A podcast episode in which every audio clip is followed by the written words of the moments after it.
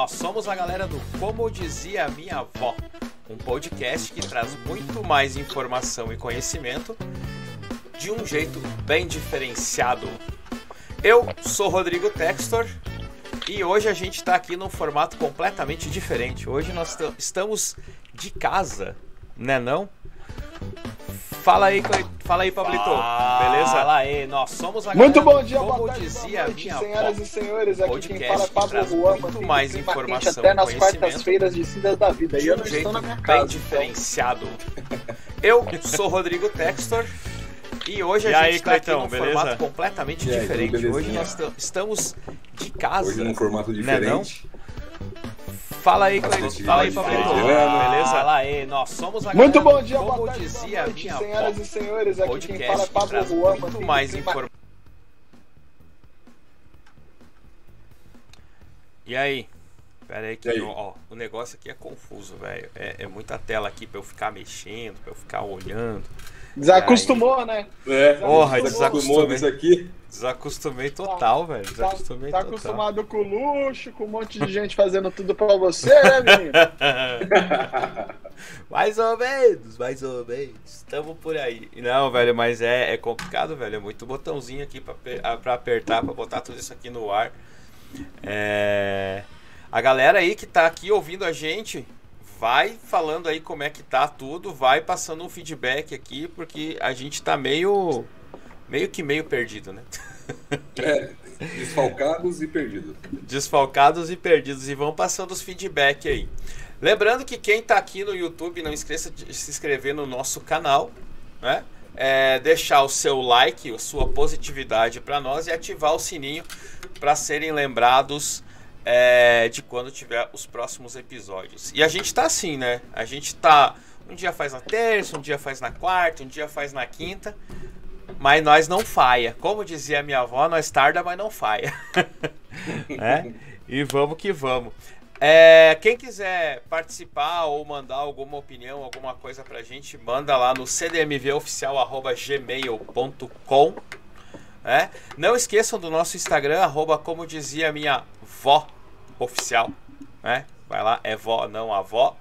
É, lembrem lá de curtir a gente, beleza? Tá? Deixa lá, segue a gente, tem sempre informação. Vocês viram que aí e aí tem o meu Instagram, né? Que tá aqui, arroba rtextor, né? Agora tá vendo? Ó, quando a gente faz de casa, a gente consegue fazer até umas paradinhas bacanas, né?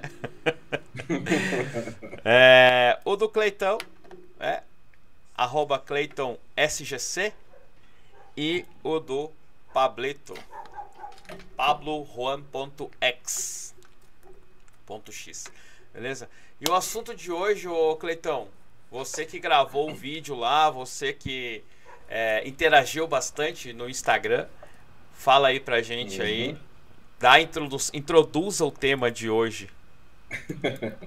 Não, hoje a gente, como eu falei lá no vídeo, né, fazer um, um especialzinho de Natal para a gente discutir um pouco sobre, não sobre o que o Natal representa religiosamente, na parte da religião, mas na relação dos símbolos, né, daquela da simbologia que tem por trás da árvore de Natal, né, a questão das velas ou a disposição do presépio, né, porque eu ouvi um, um dita, uma, uma historinha, eu acho que eu até contei para vocês, que a gente, a gente faz muitas vezes, a gente faz as coisas sem saber o porquê que a gente está fazendo, né? E aí tem uma historinha que relata um, um pouco disso aí. Que assim, ah, uma mulher ela fazia pão e toda vez que ela fazia pão para o marido dela, ela cortava as pontas do pão. Né? Deixava o pão sem a pontinha, assim. E aí um dia o marido dela pegou, ficou, ficou com isso na cabeça e falou assim, perguntou para ela, falou, por que, que você sempre corta a ponta dos pães quando você faz? Aí ela falou assim, putz, meu, não sei. A minha mãe fazia assim, então eu não sei por que, que, que eu faço assim. Então vamos lá perguntar para ela. Aí foram até a mãe dela e perguntaram, mãe, por que quando você fazia faz pão, você corta as pontas? Aí a mãe falou, eu também não sei. Eu fazia como a sua avó fazia, como sua avó faz pão até hoje. Vamos até a casa dela perguntar. E aí foram até a casa da, da avó para perguntar. E perguntaram, vó, por que, que você faz pão e quando você faz, você corta as pontas do pão? Ela falou, porque não cabia no meu forno. Né? Então as pessoas come... elas continuam. Esse costume foi Em resumo, repassado. As pessoas resumo é sabiam. isso, né? Resumo E as é pessoas isso. não sabiam por que estavam fazendo aquilo, né? Nunca tiveram a curiosidade de perguntar, de ir atrás para entender o porquê que, que, o, que ela cortava a ponta dos pães, né? E aí, quando a gente monta essa questão da árvore de Natal, a questão do presépio, essa Papai Noel, né? Tem toda uma história por trás dele que a gente praticamente desconhece, né? Fica um negócio bem bem solto. Às vezes a gente faz e não sabe o porquê que a gente faz, né? Não, é isso, cara. É, é sensacional esse tipo de história. E, e como você falou, né? A simbologia, a gente vai trazer, vai falar um pouco disso, vai falar porque o dia 25, por que, que não é outro dia, tudo que envolve, né? Por que o peru no Natal, por que as bolinhas, por que vela, por que. Né, trazer várias simbologias e também conversar um pouco. E a galera que quiser interagir, trazer mais histórias, eu acho que o principal momento, a, a- o principal simbolismo do Natal é a comunhão. né? É a comunhão entre todos, né? Então aí fica a dica porque do jantar, esse daí já é um símbolo, né? Porque que a, a ceia, né? Que é na verdade você reunir é, amigos e, e familiares. Então quem tiver histórias aí para contar, vai colocando, vai interagindo com a gente aí no chat, vai falando com nós. Né não, Pablito? É isso aí, pessoal. Mandem aí as notícias. Eu quero que o Cleiton conte mais histórias aí, porque hoje eu tô super curioso para saber o que, que a gente tem aí para falar sobre o simbolismo do Natal. Eu trouxe algumas coisas bem relevantes pra gente aí. Tem bastante coisa legal para eu falar, então fiquem com a gente e manda positividade pra gente, por favor. É isso aí. Muita positividade, muita positividade. Cleitão, vamos, vamos fazer uma, uma rodinha de discussão aqui então e traz. Eu posso jogar uma polêmica aqui só assim, só Só uma, pra- Só a título de curiosidade. É, a título de curiosidade, Você vai falar do quê? é... a título de curiosidade, o pessoal eles estão rindo porque a gente não, não combinei nada. Eu tô falando agora, eles já estão com a cara, vou falar mesmo. Não, não, não é isso. Não. Mas ó, a título de curiosidade, se vocês querem saber a data real, segundo é, os cientistas que Cristo nasceu, fiquem aí, porque ele não nasceu. A nossa data que é depois de Cristo, teoricamente não é depois de Cristo.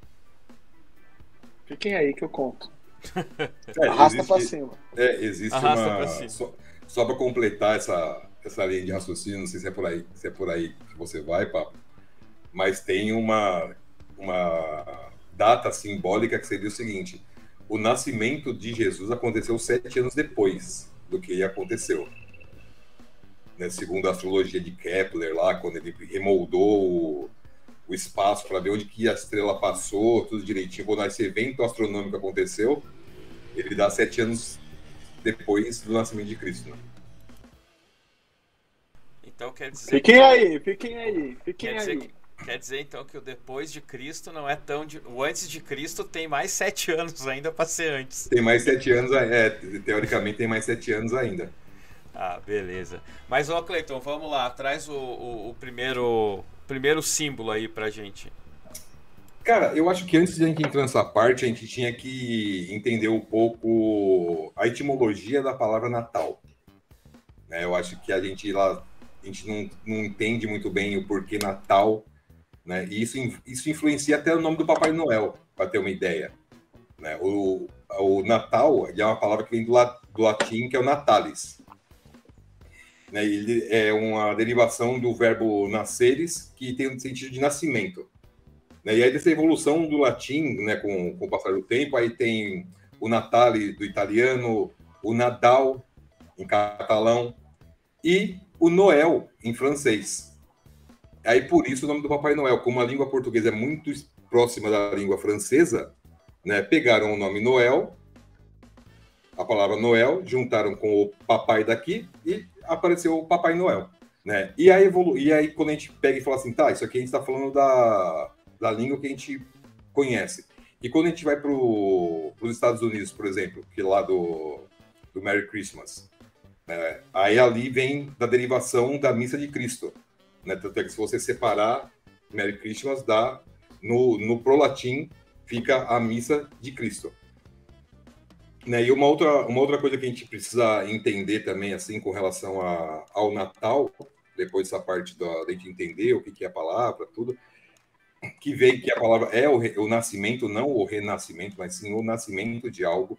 Então, por exemplo, o Natal do, como dizia minha avó, é no dia 20 de junho de 2020, né? Que foi quando o nosso primeiro episódio subiu né, no, no Spotify, é o, o nosso Natal. Né? Por exemplo, ah, qual é a sua que cidade na...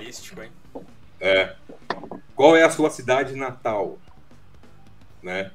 Então, a gente tem essa ligação com o Natal com a questão do nascimento, né? Olha, olha, fugindo um pouquinho disso, mas ficando na nossa data, olha a brisa que eu vou entrar. Se você pegar 20, 20, 20, 20 de 2020, somar todos os dois dá 6. E o mês que nasceu foi 6. 6 com 6, uhum. 12, 12, 3, 3, 8. E aí vai. aí só vai, né, velho? Vai longe. É, Mas, ó, é, é, uma, é uma brisa. e a gente vai completar 24 episódios agora, né? É. Antes do fim do ano. Uhum. Exato. Ah, é. Nosso episódio da semana que vem é o episódio de número 24. Então, 2 é. mais 4, 6. Então, o número 6 está sempre presente numerologistas de plantão que estão nos ouvindo, mandem os significados aí da, da pitagórica, é, da pitagórica e todas as outras, né? Porque tem várias datas, né? Segue lá, Cleiton. E uma, uma, outra coisa que a gente precisa entender, que é, principalmente as crianças perguntam muito, né? Ah, o, por que, que o Papai Noel mora no Polo Norte? Por que, que lá onde ele mora tem neve? Ó, por... Só vamos observar o que você vai falar sobre Papai Noel. Que tem crianças assistindo, hein? Ah, não, mas não é, mas não é título, não, não é para falar que se Papai Noel não existe, não. Não, não, não, não, tem essa, essa, essa parte. Mesmo porque as crianças elas captam muito melhor essa questão da simbologia do que os adultos. Né? Que, que a gente esquece as coisas quando a gente, quando a gente vira adulto, né? Mas as crianças elas captam muito melhor do que, do que o, ah. os adultos. E aí, por que, que o Natal né, é, na, é representado na parte do no inverno? Porque era uma festa que acontecia no, no hemisfério norte. Né? Então, lá agora é inverno. Então, é uma festa do, do, da questão do inverno, né? do, do dia, o festival do, de inverno, vamos dizer assim. E ele é celebrado no, no solstício de inverno, né? Então, pra, só para a gente entender assim, existem, o, se a gente pegar o planeta e dividir ele em quatro, né? uma, uma linha horizontal e uma vertical, a gente divide ele em quatro. Então, a gente tem dois solstícios, o de verão e o de inverno, e tem os equinócios né, de primavera e de outono. Aí, então, os solstícios é quando o Sol fica mais tempo no, no céu. O, o, dia, o dia é maior do que a noite e o equinócios é da noite igual ao dia. Né? Então, quando fazia isso no inverno, né, quando eles faziam essa parte do inverno e o, e o, é, o, o ápice do equinócio, né, o do solstício, quer dizer, ele ocorre por três dias. Dia 21, não, dia 22, 23 e 24 de dezembro. É, são os dias mais frios do inverno, do, do solstício de inverno, e também são os dias mais quentes do solstício de verão. Então acontecia essa, é, essa celebração acontecia ali nesse solstício de inverno, onde era a parte mais fria, para que as pessoas se tornassem mais é, introspectivas na parte, como é que eu posso dizer, na parte material, né? E refletissem mais para deixar a parte espiritual aflorar. Então era nessa época que aconteciam esses festivais de inverno. Né? Se a gente fosse trazer isso para o Brasil, se a gente fosse seguir a mesma sequência, né? Aqui seria as festas, as festas juninas, né? O São João, por exemplo, deveria ser total, o total. Deveria ser o Natal. E aí quando a gente olha algumas coisas do, do São João, vamos dizer assim, ou das festas juninas, né, onde tem os três santos que são celebrados essas festas, a gente pode trazer muita coisa do Natal para lá, para essas festas, a questão da fogueira, a questão da estrela, a questão da, da, de como as pessoas se comportam naquele determinado período, né? Então, Caramba, Cleiton, ele é comemorado nesse ligação. momento. Eu nunca É, tinha feito essa É interessante, ligação, né? do- do- dos três, os três santos, a fogueira, Uhum. aí já a fogueira já vai para outro lado. Cara, toda essa simbologia, cara, nunca tinha pensado desse, desse jeito, não. É, é Eu- interessante isso aí. É, eu, o que eu sabia era do dia 25, né? O porquê do dia 25. Que aí lá foi ligando com esse assunto do, do solstício, né?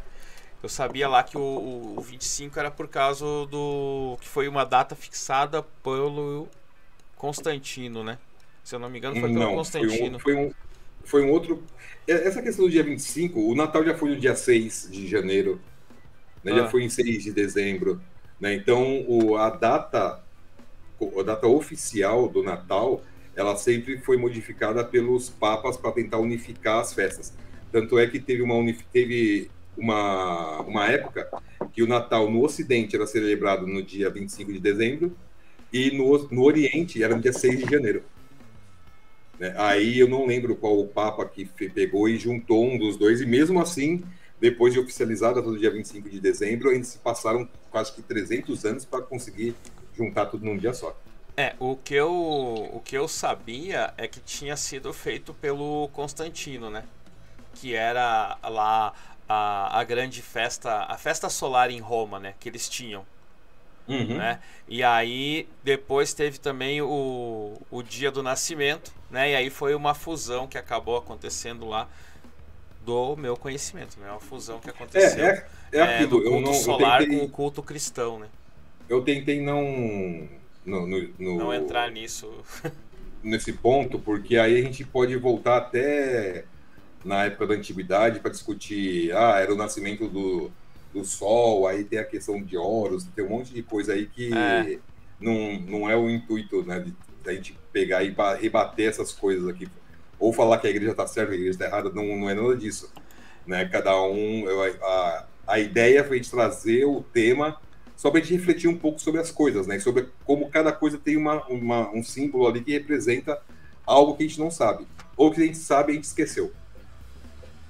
É, então, o... mas é, é porque isso está muito arraigado na nossa cultura, né? Principalmente al- algumas coisas vindo da, da, da cultura judaico-cristã, né?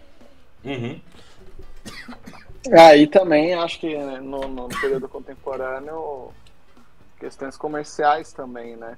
Mas acho que indo aqui na linha tem uma pergunta aqui da de uma das nossas 9 mil ouvintes aqui que ela disse assim: é, quero que vocês falem mais sobre o porquê os evangélicos não montam árvore de Natal.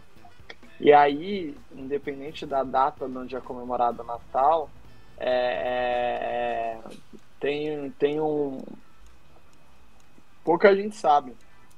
Mas a montagem da árvore de Natal, ela contempla um ritual, né, Cleiton? Sim.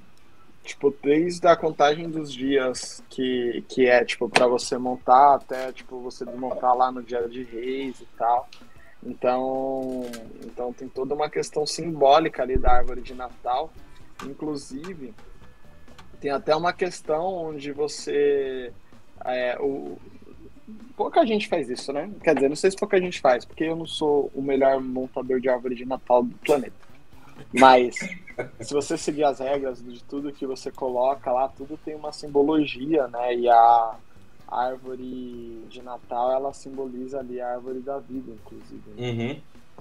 Sim. É que tem, eu- teve um sincretismo entre a questão religiosa é, católica, né, cristã, os católicos romanos, junto com algumas tradições de, outra, de outros povos. Né, e aí se juntaram. Então, o que, para responder mais ou menos essa pergunta, eu, a minha ideia é a seguinte: quando teve o rompimento da, da Igreja Católica por, por Martinho Lutero, né, ele começou a, a tirar algumas coisas da simbologia que a Igreja Católica trazia, Então, um, uma dessas das não, pode ser que uma dessas não montagens da árvore de Natal pelo por alguns evangélicos, não vou dizer por todos, né, tenha esse essa questão, é, eu estou honrando uma festa que eu não tenho certeza do que ela é, né? E aí até por falta de conhecimento também eu não monto a, a minha árvore. E bem como o Pablo falou, ela também tem uma questão ligada bem ligada à questão da árvore da vida, né? Já fala aí qual é a questão ah. ligada à árvore da vida. Não, é Ó, é seguinte... deixa, deixa, antes de você falar, deixa eu só interromper. O que que acontece? Só para explicar, porque a galera vai dizer, pô, mas daqui a pouco tá olhando para um lado, tá olhando para outro. Gente, aqui, aqui, é que assim, eu até falei pro Cleiton, a gente precisa mostrar o que vocês verem, vocês veem e o que realmente é, né? Qual é a realidade nossa aqui. O que, que acontece? Eu tô com um monitor que está aqui do meu lado, aqui na minha esquerda, e tem o um monitor da frente. Então, aqui na frente é a câmera, aonde eu fico fazendo tudo. O Pablo, acho que caiu. Caiu. Deve ter, deve ter acabado a bateria. É, o Pablo tá viajando, tá em hotel e tal. É, tá na, na correria do final de ano.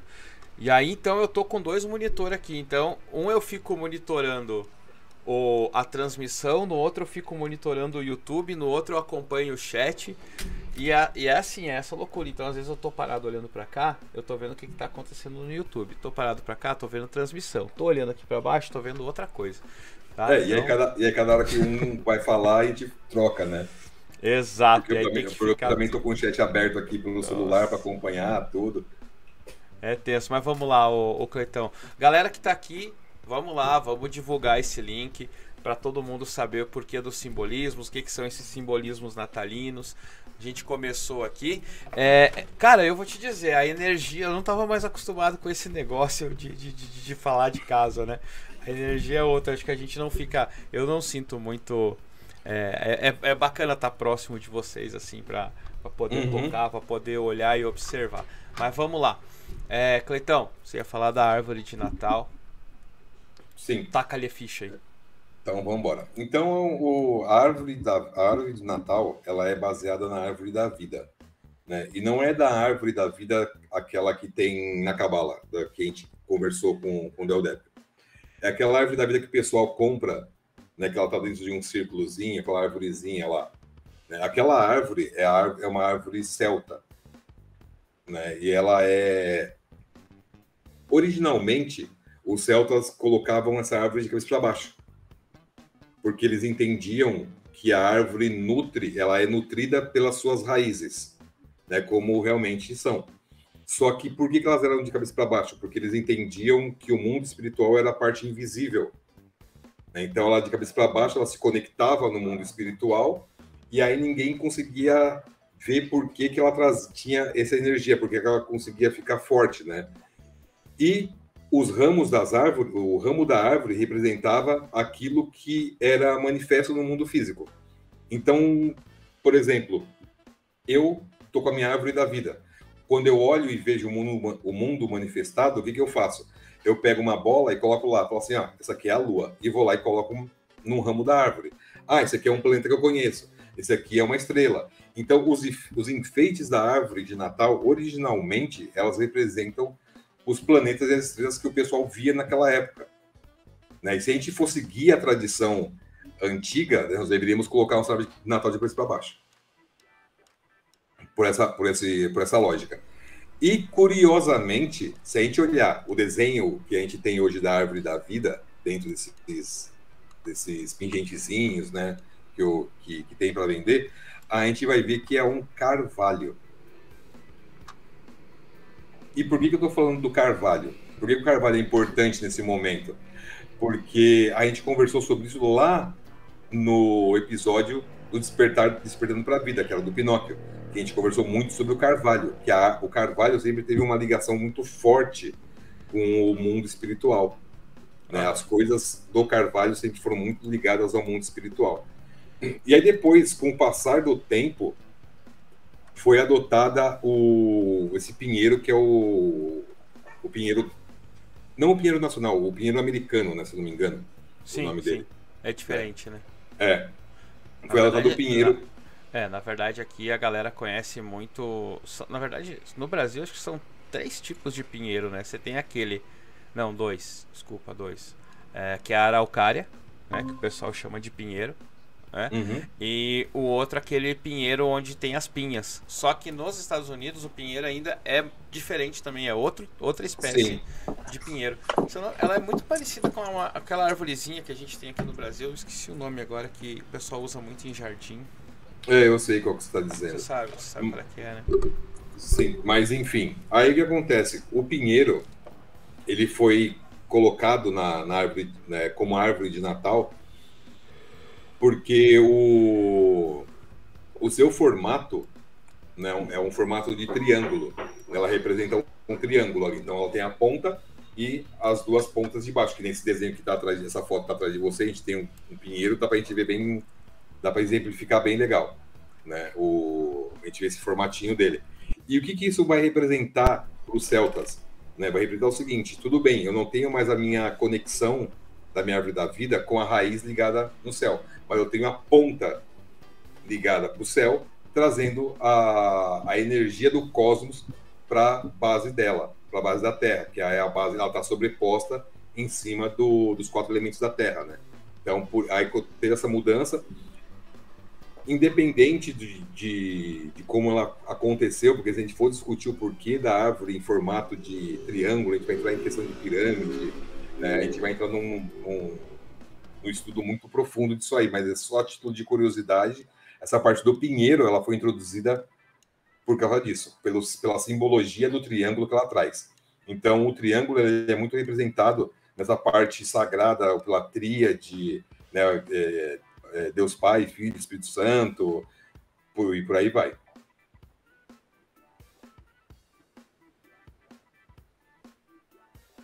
Ô, Textor, você tá mudo aí.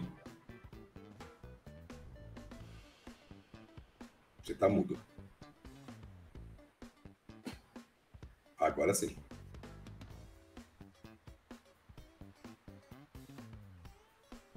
Uhum.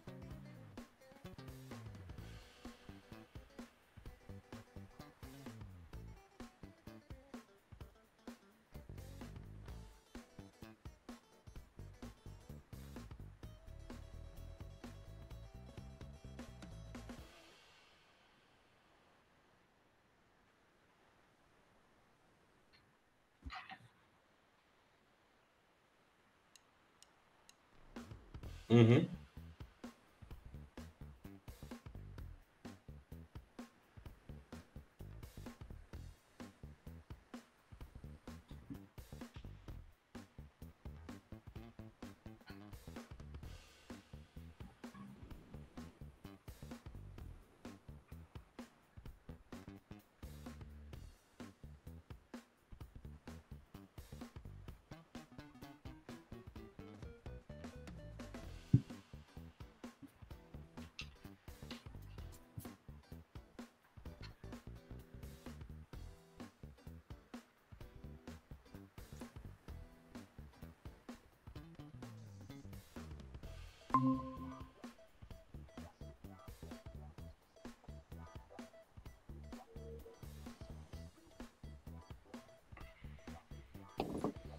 Uhum.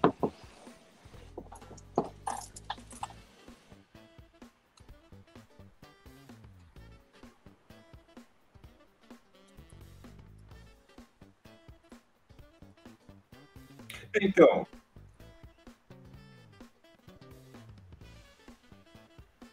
Uhum.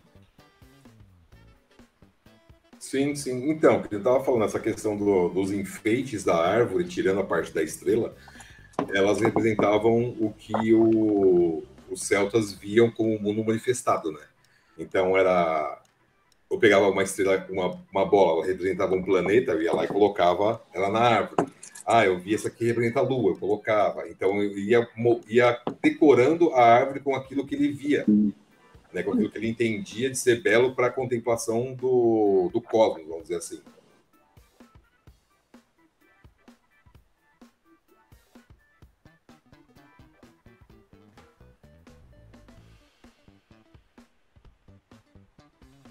Uhum.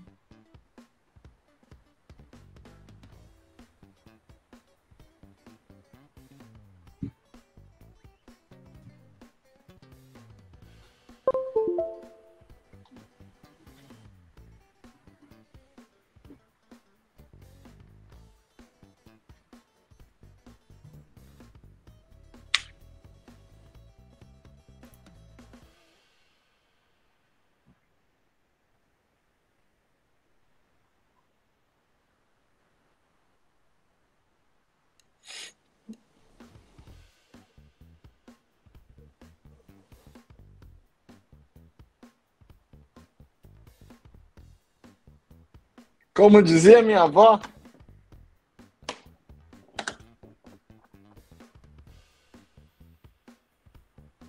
É eu, tô- é, eu lembro também de bolinhas de vidro, que eu já quebrei várias. Ô Texor, ô Texor. Nós estamos sem som na transmissão.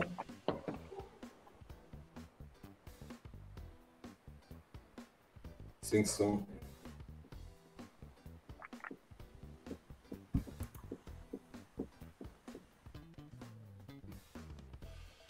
Sim. Ô Texor, ô Texor. Nós estamos sem som na transmissão.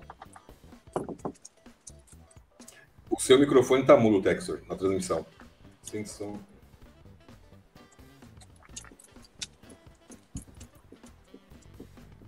Eu tô ouvindo pelo YouTube. Sim. Uhum. Sem som na transmissão. Agora foi. Não, peraí.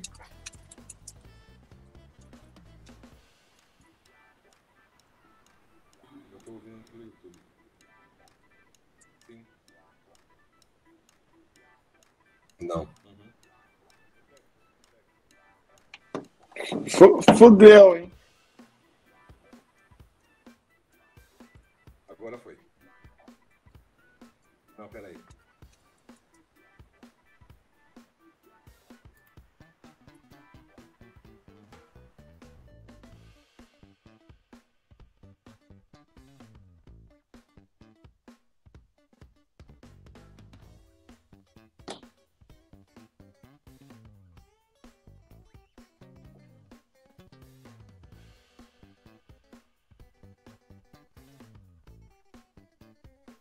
Só tá saindo meu microfone lá. Só o meu microfone bem baixo.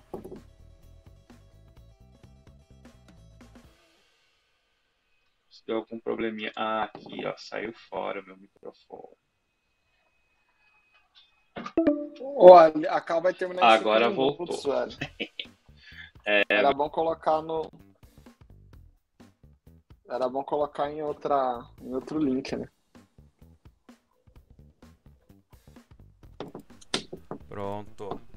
Agora deve ter voltado.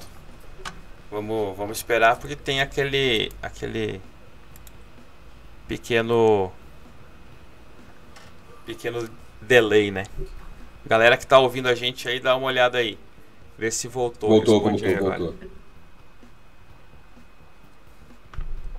Voltou, né? É. Beleza. É, eu. Assim, galera, tá, tá apertadinho aqui, tá? e. E aí eu acho que eu devo ter batido no fio aqui do microfone. E o fio do microfone saiu fora aqui.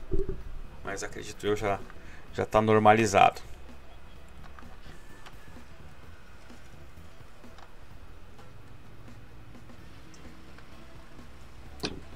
Bom. Beleza. Vamos lá então. É... Onde é que eu tinha parado? Ah, lá do, do, do, do, do- do cara com, a- com as bolinhas de, de, de, de vidro, né? E cara, até naquele filme lá do. Naquele filme do. Que aparece todo final de ano, como é que é o nome? Esqueceram de mim lá. Lá nele também. Do ele- Macaulay ele- Culkin lá. do Macaulay Culkin, exato. Ele, ele fala disso também, né? Do, das Caiu, bolinhas, caiu, lembra? Caiu. Caiu o quê? Não tá mais parecendo a imagem lá no YouTube. Tá parecendo uma janela. Ah, agora voltou. Não, calma aí. calma aí. Eu tô falando, galera. A gente tá indo, tá indo. Tá indo. Tá, que você bota outro link. Vai cair o link. Aham. Não, beleza. É... Vamos que vamos. Vamos lá, traz mais aí, Cleiton. Mais informações. Ah, deixa eu falar, deixa eu falar, deixa eu falar. Eu não sei quando vocês Fala, falaram, fala. mas é, como eu tô. Eu não tô em casa, né? Pô, aí a, a net caiu aqui, mas vamos lá. Eu acho que assim. Que eu, eu, tava comentando sobre as questões da, da cabala e, e da árvore de Natal. Eu trouxe mais algumas informações que eu tinha anotado para nossa reunião de hoje, né?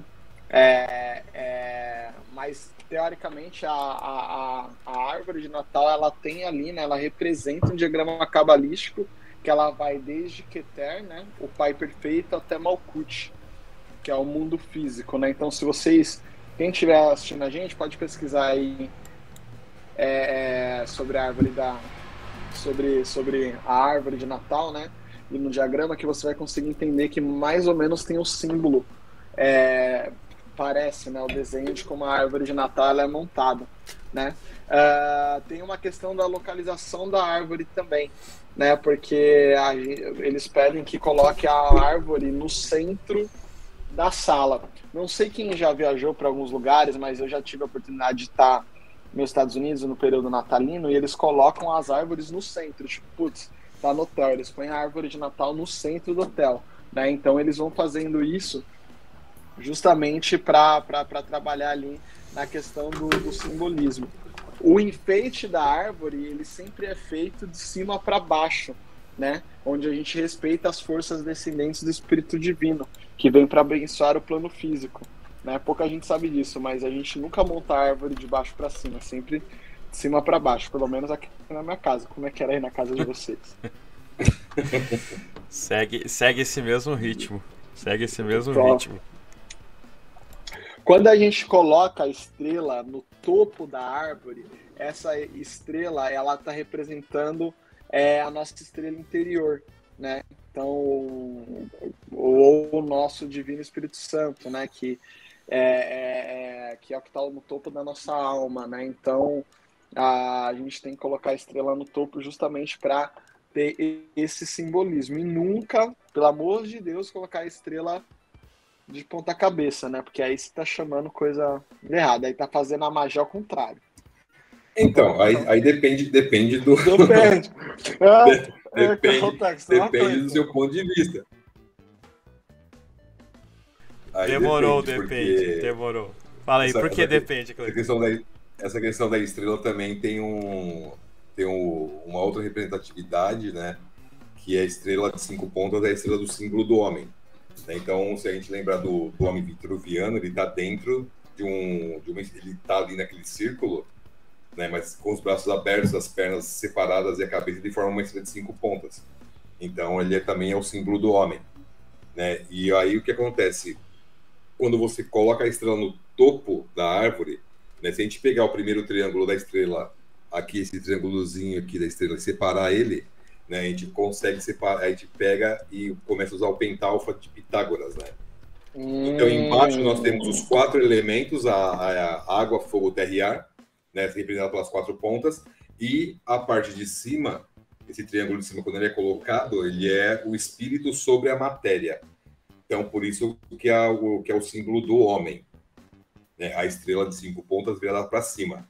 E aí, quando você está falando da você usar o pentagrama ao contrário, né, quando os templários faziam isso, isso representava que o ser humano está sob, é, tá sobreposto sobre as matérias.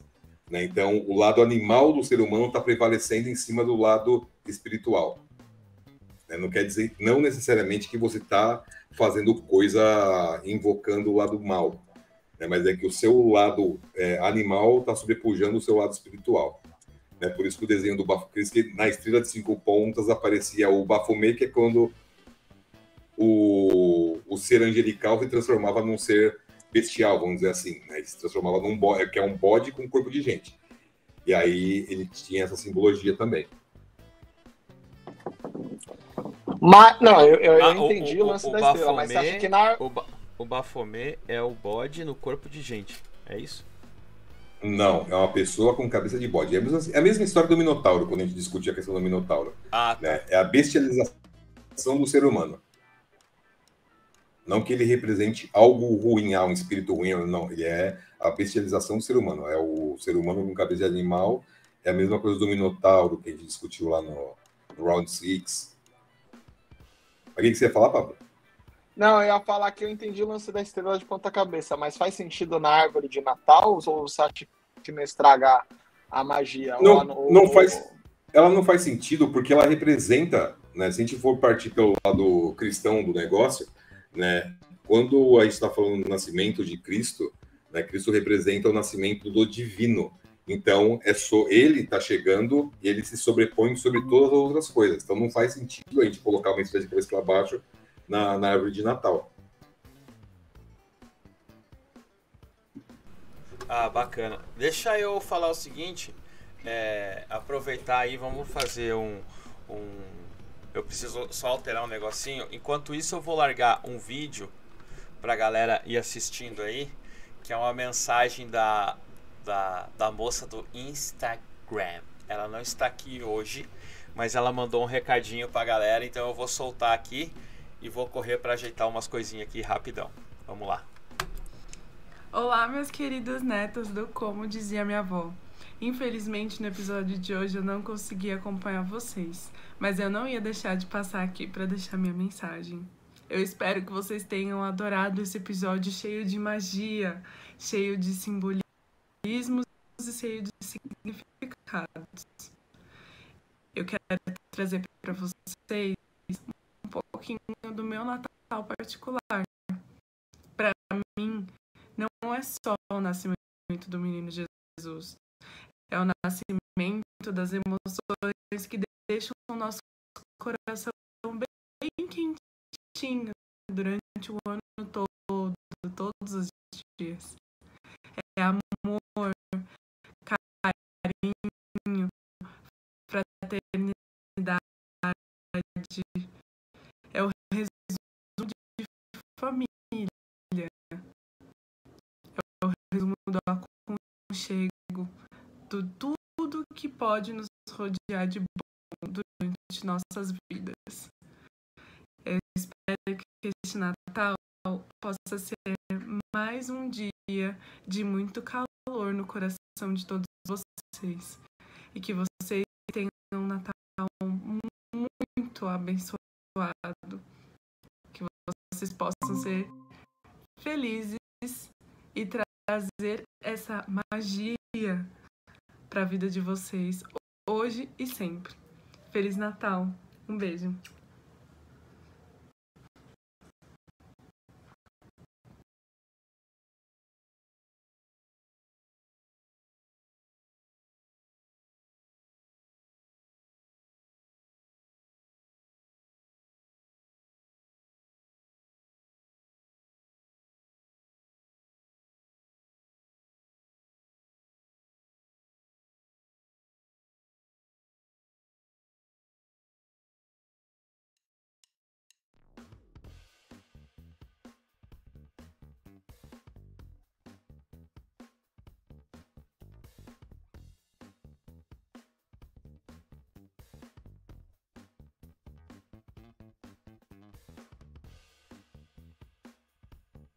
Olha, olha eu falando sem som, né? É, tava eu aqui, dele falar, falar, falar, falar, mas tava sem som. Bom, vamos lá. É, queria trazer para vocês então aqui, é só esperar um tempinho que o, o Cleiton e o Pablo já vão entrar aqui, né? Já vão entrar aqui para acompanhar a gente. E opa, falar um pouquinho mais aqui sobre o, o Natal. É, é, deixa eu ver aqui. O vídeo tá picotando. Melhorou? Tá, tá, tá complicado aqui. A gente vai. A gente faz, faz, faz, mas ficou um pouquinho complicado. Vamos que vamos. Vamos ver se melhorou. Tá melhorando. Tá travando um pouco, né? Mas vamos lá. Vamos que vamos. Então, o Deixa eu ver aqui. Aceitar a galera. Deixa eu ver. Aqui.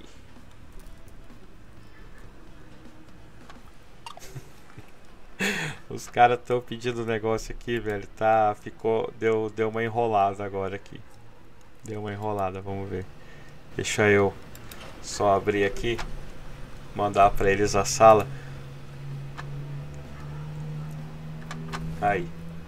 Agora eu já vou mandar o link para eles lá. Ah, beleza, eu vou falando então. O Cleiton falou, vai falando que eu tô te ouvindo, então. Então tá beleza. Então eu, eu vou seguir eu vou seguir de cá, vou seguir falando. Se tá ouvindo, tá bom, né? É, cara, uma coisa que o, o Clayton falou sobre a parte da, da simbologia do Natal, dessa parte da árvore e da, da estrela, né?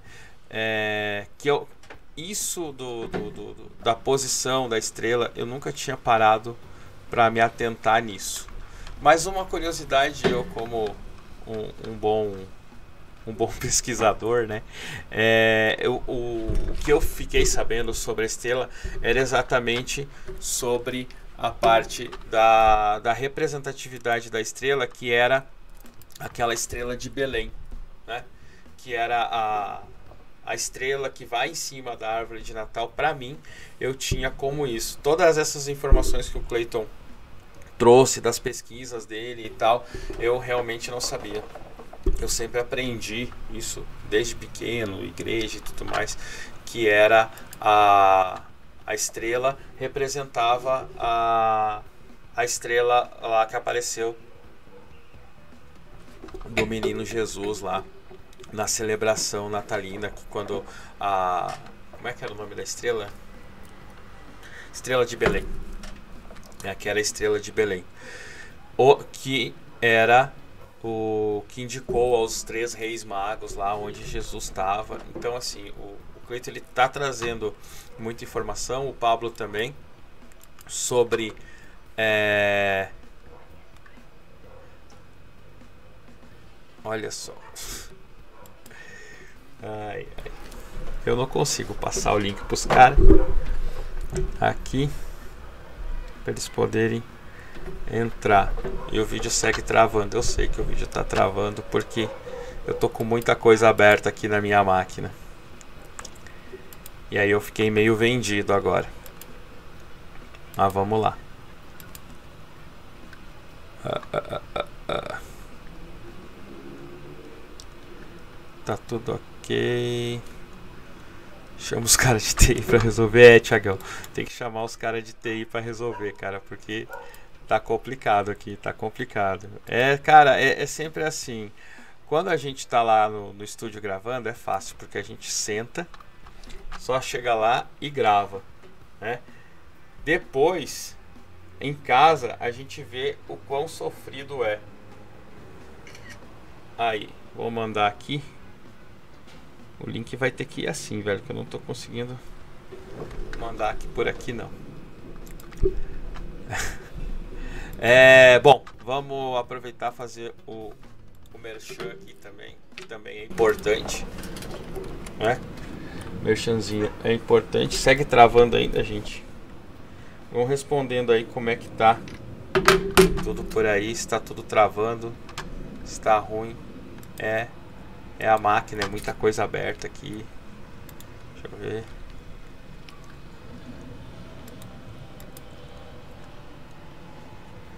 Aí, agora acho que vai. Aqui. Falar, vou trazer aqui, aproveitar aqui para falar pra galera o que que acontece, ó. Final do ano tá chegando, né? A gente tá é, é época de Natal, tá todo mundo acelerado, tá vendo, ó? Tá tudo complicadinho, final aquela correria, aquele corre-corre. Então, quem deixou para a última hora, quer garantir os presentes de Natal, quer deixar a sua vida muito mais doce, aqui embaixo o contatinho lá da, do Kevin e da galera toda lá do Muito Mais Doce Gourmet, para dar aquela adocicada na sua vida. Cara, o chocolate lá é sensacional, é sensacional, é bom demais. Eu tenho algumas sobremesas que eu pego lá, que eu acho muito boa, que eu acho muito top. E eu pego direto lá com, com o Kevin, com a galera do Muito Mais Doce. Todos nós aqui, todos nós aqui é, curtimos lá o, o Muito Mais Doce. Deixa eu só conectar aqui rapidinho. Agora foi. Pronto. Agora só vai. Então, galera que quer aí aproveitar aí o final do ano com os presentes, com os doces, liga lá na Muito Mais Doce. Curte a galera lá, que a galera manda muito bem nessa parte de doce. Beleza? Deixa eu ver aqui, tem alguém interagindo, pessoal. É, já vamos voltar, tá? Estamos voltando. Acontece ao vivo, é ao vivo, né? A gente não tem equipe técnica aqui, equipe técnica é nós mesmos, mas a gente vai voltando. Só aguardar aí. Tentando aqui fazer de tudo para voltar a conexão para vocês aí. Estamos estamos trabalhando. Calma aí. Tá, tá complicado o processo. O processo é lento, é lento demais. Eu, eu, eu sinceramente eu vou dizer, eu não sabia que era assim não. Mas vamos que vamos.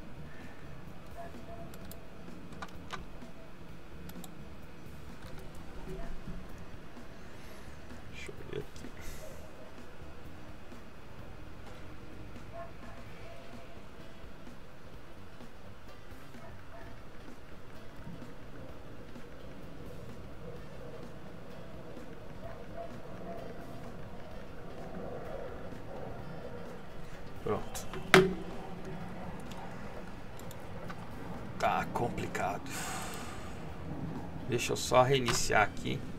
Deixa eu voltar aqui, só para dar uma reiniciada e já voltamos de novo.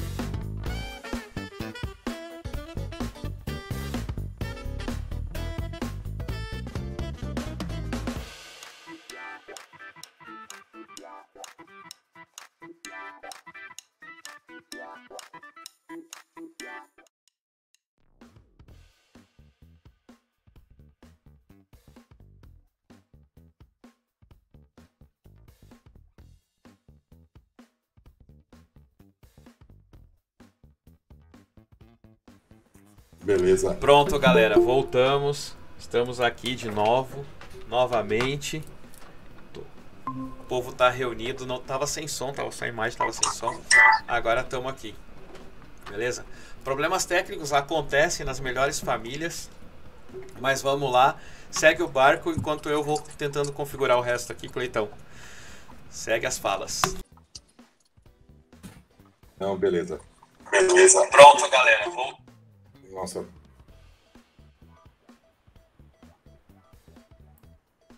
Pronto, pronto. Agora tá tudo ok. Bora lá então. Então a gente estava falando da árvore, né, da, da árvore de Natal, da questão da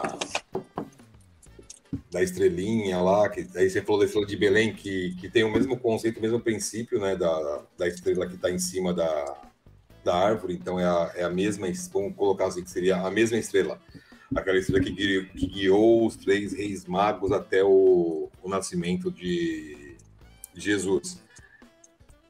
Que os próprios, o próprio nome deles já contam quais, quais tipos de reis eles eram, né? Eles não eram simplesmente reis, eles eram reis magos, né? E quando eles levaram os presentes para para Jesus, eles levaram presentes específicos, né? Cada um com a sua qualidade de presente. Não, não era, claro, tem essa questão da mirra ter sido o símbolo ser o perfume mais caro, a questão do ouro, a questão do incenso, que eram coisas que eram muito caras na época, mas elas também têm um motivo para terem sido entregues. Mas eu acho importante que antes da gente falar dessa parte dos três reis magos, a gente pegar e olhar para dentro do presépio de uma maneira de um, uma maneira geral, né? Então, quando a gente monta, quando as pessoas montam o presépio, elas colocam lá aquela casinha, né, que seria o local de nascimento de Jesus, colocam a manjedoura com o menino Jesus, um burrinho e um, e um boizinho ali, né? Colocam José e Maria e os três reis, reis magos. É praticamente sempre essa a disposição do, do presépio. E quando a gente olha de uma maneira simbólica, a gente, é, eu, como eu já falei no comecinho, o intuito não é falar que aquilo não aconteceu daquela maneira. Muito pelo contrário, não estou discutindo a questão do cristianismo. Eu, o, o, enfoque é a gente pegar e entender um pouco as coisas, as mensagens que são passadas para a gente de uma outra maneira. Né? Então, quando a gente olha ali a manjedoura e ao lado da manjedoura a gente tem um burrinho e um, e um boizinho. Né? O que que aquela, o que que essa, esse, esse triângulo representa para a gente naquele momento, né? Então, o, o menino Jesus, dentro daquela manjedoura, ela representa o divino, né? Aquele que o homem quer seguir para alcançar a sua maior qualidade, vamos dizer assim. Né? Algumas religiões chamam de salvação, outras chamam de elevação, né? É, cada uma tem o seu significado, mas elas sempre vão para o mesmo foco, né? Então, o menino Jesus está ali no centro para mostrar o quê? Que a gente tem que caminhar dentro das leis divinas, né? E aí quando o, o a pessoa que está seguindo essa essa linha, ela erra, né? Ou ela erra por escassez, ou ela erra por excesso. Né? Então, quando a pessoa erra por excesso, por exemplo. Ah, você brigou, você está numa discussão com alguém e aí você pega e sai falando um monte de coisa como se fosse um touro doido, né? Sai que nem um loucão lá querendo atropelar todo mundo, todo mundo, fazer a coisa acontecer à força. E isso é bem típico do touro, que aí eles colocaram ali como um boi, que no, no hinduísmo o, o boi tem, o boi e o touro tem essa, essa conotação, né, de seu trabalho a força, né? É uma coisa que quando ele estoura, ninguém segura, ele vai para cima. Né? Então, ele representa esse lado que a gente tem que tomar cuidado. Então, quando a gente olhar para o presépio, olhar para o touro, ele está ali para lembrar para a gente, a gente não pode agir de uma maneira muito abrupta com, com as situações ou com as pessoas, em, em, né, de, de maneira geral.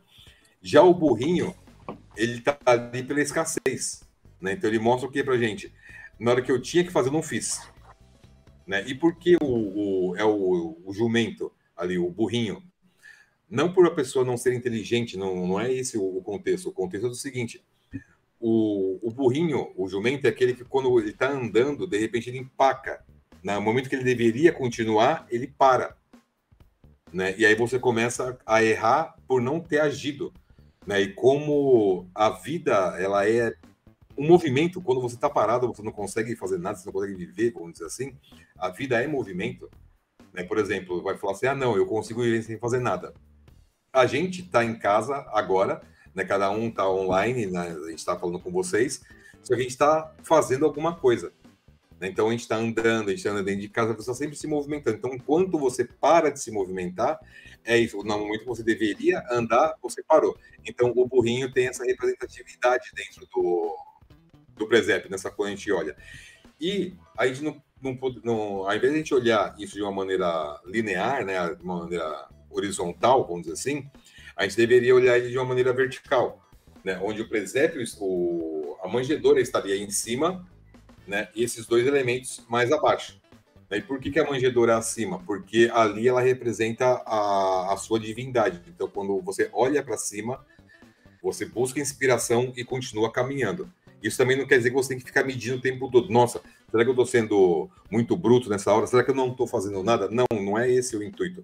Aqueles símbolos estão ali para você lembrar das situações e seguir sempre a sua caminhada né, para o divino, né, para a sua salvação, para a sua elevação, enfim, para o caminho do bem-estar do, do, ser humano, né, vamos dizer assim.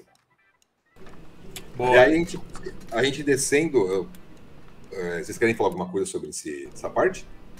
Não, não, não. Pode, pode falar. Depois eu tenho duas curiosidades só para trazer, mas eu trago depois. Desculpa. Não, beleza. Não, porque fica tranquilo. E aí, quando a gente pega e ó, expande um pouquinho mais a visão, a gente vê lá José e Maria, né? E ali é uma, claro, todo a, a história conta para a gente que José né, era casado com Maria e Maria concebeu Jesus de maneira só de maneira única, né? O Gabriel chegou para ela, o anjo Gabriel chegou para ela, falou que ela ia ser mãe do Jesus, e aí ela contou, Gabriel foi até José e contou para José também, né, e José aceitou, né? E aí o que acontece nesse momento? José, ele representa ali o lado racional da, da, da história, e Maria é o lado intuitivo. Geralmente nas histórias, né, o, o lado racional sempre foi muito ligado ao lado do homem e o lado intuitivo sempre ao lado da mulher. Partindo do princípio que o espírito divino ele é um só, então ele tem razão e intuição dentro do mesmo espírito, né? E aí quando a intuição conversou com José, né, quando o espírito, quando Gabriel conversou com José, José entendeu que para Maria conceber Jesus, ele não poderia intervir em nada. Então a razão, ela deu lugar à intuição. Então isso mostra o quê? Que além de o que José era uma, um ser racional, né? Porém, ele era um ser, naquele momento ele foi muito inteligente, né? Ele parou e falou assim: "Não, eu não posso interferir porque se eu quero ter o divino em casa, a razão não é capaz de conceber o divino. Né? A intuição sim, porque a intuição é aquela que você consegue imaginar tudo em um só, né? E a razão é a expressão da sua é a manifestação da sua intuição. Né? Então, por exemplo, como, como eu vou explicar? Por exemplo, se Jesus, se Maria ia conceber o Filho de Deus, vamos dizer assim, né, na sua essência, a razão não poderia mexer naquele momento. Ela não poderia atacar, não poderia tra trabalhar ali. Ela deveria ficar fora. Né? Então é aquela coisa assim, como que eu vou entender Deus pela ciência, né? Então você fala, não, não, não existe um conceito de Deus científico. Né? Era um conceito que era antes era passado dessa maneira que eu tenho que eu preciso entender Deus e a ciência ela vinha e contrapunha isso. Depois ela tentou se juntar e agora ela tenta mostrar a, a, a existência dele, né? Então você tenta provar que algo que você acredita não existir pela ciência é um negócio meio complexo, né? Você fica meio, você sempre vai ficar sem resposta. Né? E aí, prosseguindo ainda pela questão do, do presépio, a gente tem os três reis magos, que a gente estava falando agora há pouco, né? Então, a história, a, a história bíblica conta para a gente o seguinte, que os três reis magos estavam ali, eles viram uma estrela e eles saíram em busca, é, perseguiram aquela estrela, porque eles entendiam que aquele era o sinal do nascimento de Jesus, né? A, a gente pode entender de uma, de uma outra maneira. Né? Eles viram aquela luz na escuridão, então é como se fosse a chama da sabedoria ali para eles, e eles perseguiram aquela luz e atropelaram qual, todo e qualquer obstáculo, né? Porque imagina só, hoje você poderia pegar um avião e ir até lá e tudo bem, né?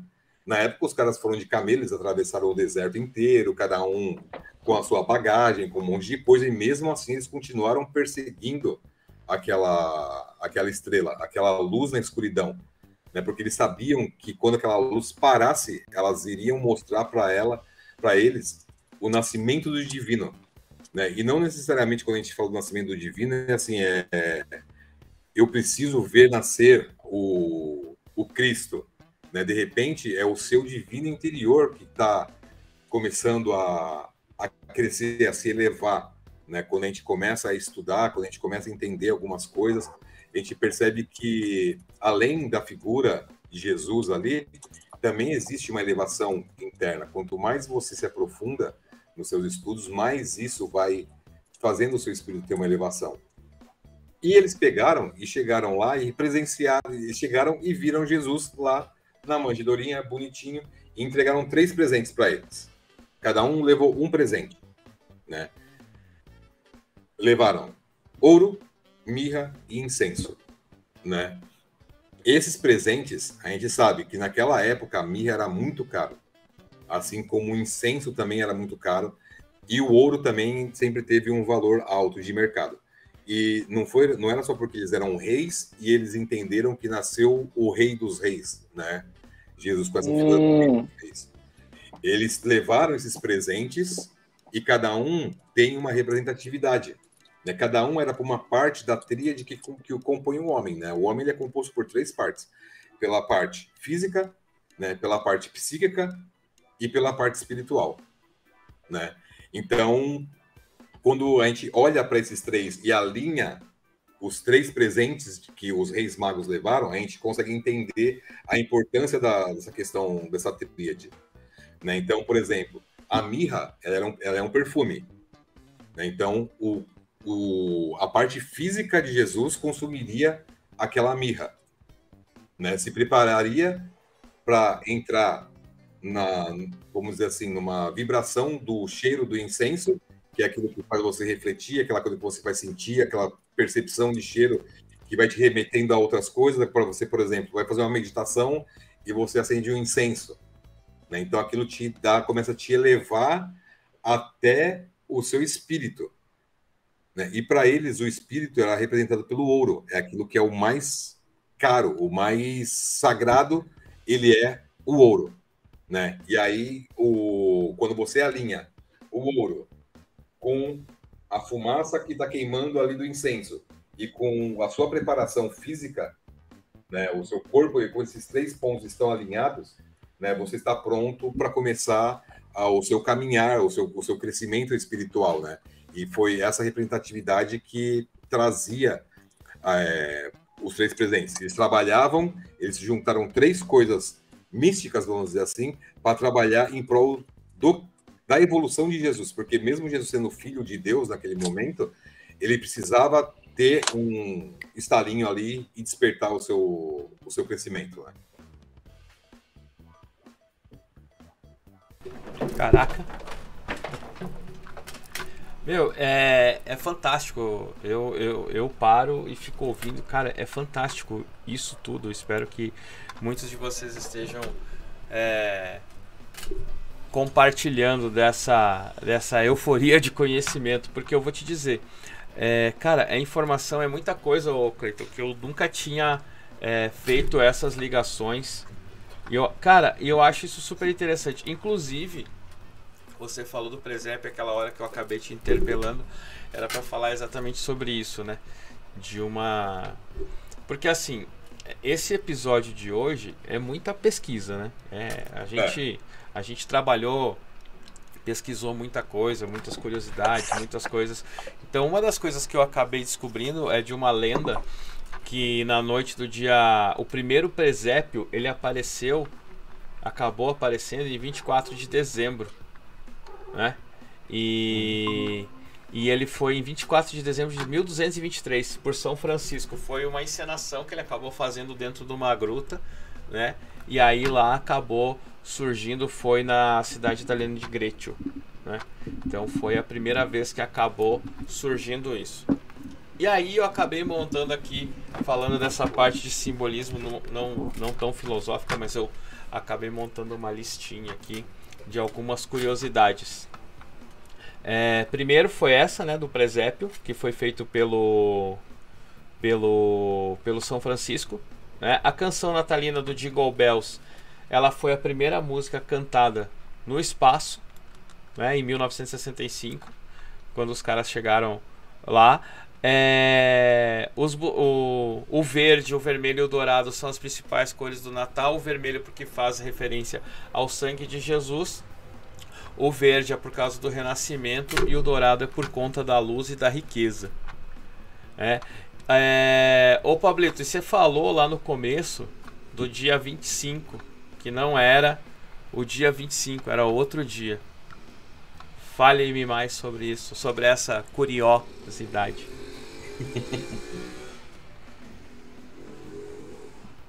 É isso aí, é isso aí. Na verdade, na verdade, é, é, o pessoal calcula, o Cleiton falou o número 7, né? Mas o dado que eu tenho aqui que Jesus Cristo, na verdade,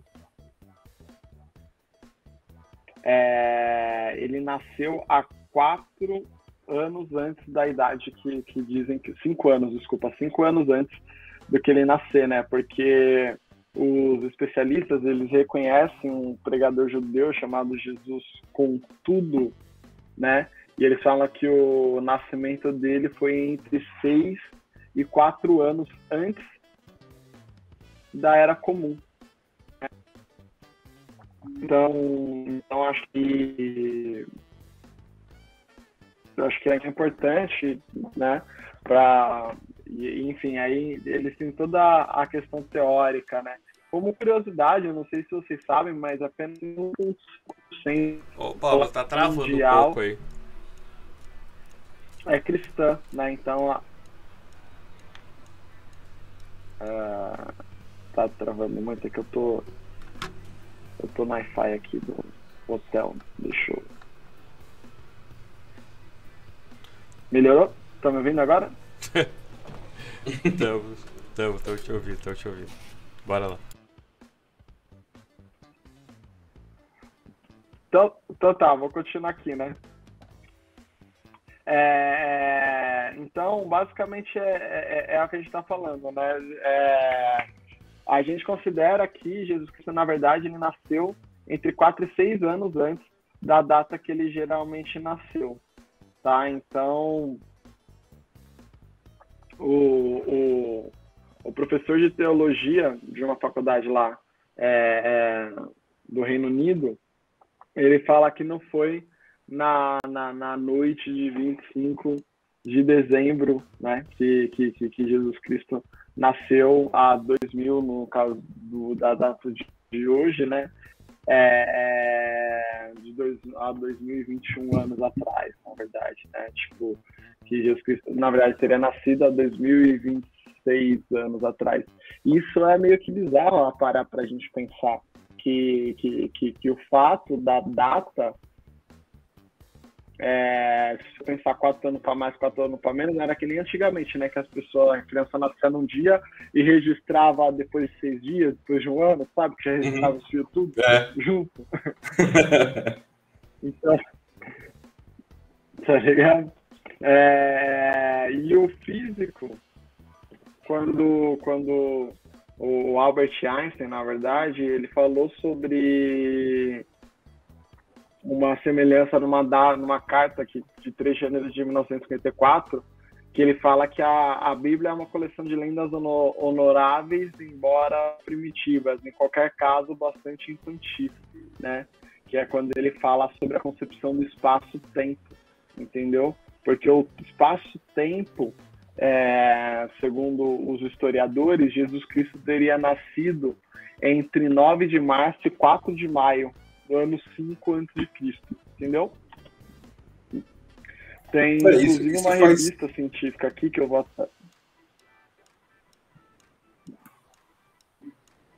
Diga aí. Vai aí. Eu vou até. Não, só ia dizer que eu vou colocar um artigo aí para vocês lerem, que, basicamente é o que fomenta, né? Um monte de gente está aqui. Mas é o que fomenta. Ele está em inglês, mas é fácil de ler.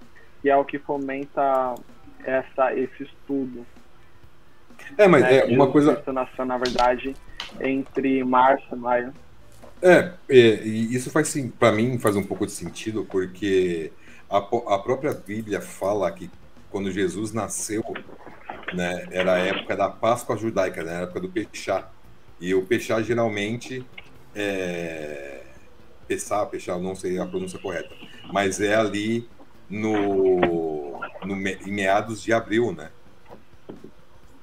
Então faz um, faz um pouco de sentido com, com isso que você está tá fazendo. E lembrando, né? tam, e lembrando também o seguinte: quando Cristo nasceu, o calendário era outro, né? É. O, ó, mais uma O calendário era outro. Inclusive, falando até sobre o calendário, uma coisa que é importante a gente entender, o calendário, na verdade, ele começaria, ele não começaria. é, ele, ele não começaria ali, ele começaria na verdade em março, né? Ele não, ele não começaria em janeiro, né? Por isso que dezembro é o mês 10, né? Setembro é o mês 7, outubro é o mês 8, né? Na verdade, isso foi mudado, inclusive, no calendário. Que aí, se a gente somar isso, talvez bata dezembro, entendeu? Porque eles mudaram o calendário, saca? É, é, isso é uma coisa que eu não, eu, eu, não vou lembrar agora, depois posso até pesquisar aqui, mas é, isso foi mudado, eu não lembro muito bem qual época, mas isso foi porque, tipo, um rei ele queria assim, entendeu? Por isso que fevereiro, que seria o último mês do ano, ele tem 28 dias, porque era para dar 365. Historicamente é por isso que fevereiro tem menos dia, porque era o meu, acabou o ano que é 365 dias, que é o fim do ciclo. E aí março, teoricamente, seria o primeiro mês do ano, né? É, então, na verdade, quando a gente está falando do espaço-tempo, que é quando é, é, é, o Einstein fala da infantilidade da Bíblia, que é do tipo, pô, tem um cara na Bíblia que viveu 900 anos, ele viveu 900 anos, ou o tempo se perdeu e quanto tempo esse cara viveu, entendeu? Então, eu, acho que eu acho que é isso. Sempre quando a gente está falando sobre Bíblia e os casos históricos, é importante a gente levar em consideração é, o fato do espaço-tempo, que, é, que aí é, a teo, é, como eu falo, a teoria da relatividade de George Clayton. Né? Então é relativo o, o, o espaço-tempo que Cristo é, que Cristo viveu, né? Não que isso anule toda a simbologia natalina, né? Isso é apenas curiosidade, porque a simbologia existe, Sim.